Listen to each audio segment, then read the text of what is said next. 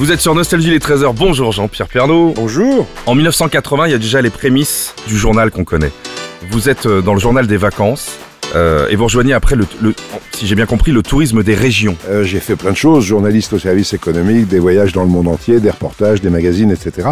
Et puis, Jean-Claude Bourret, qui présentait les week-ends, m'a demandé de faire un, euh, de m'intéresser aux régions. Mm. Alors d'abord, ça a été le journal des vacances pendant un été.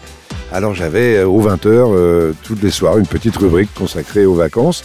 Et puis après, Jean-Claude Bourret a créé, dans les années 84, a créé Bonjour la France, qui était la première émission du matin. Ouais. Il n'y avait pas d'émission le matin à la matin. télévision à l'époque. Ouais.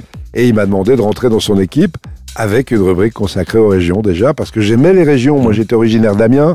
Je vivais encore à l'époque à Amiens. Ah bon? Ah ouais. Et je faisais des allers-retours tous les matins en train pour venir à Paris. Et donc, on savait que j'aimais les régions et que j'avais envie de les mettre en avant déjà. Bonjour, la France.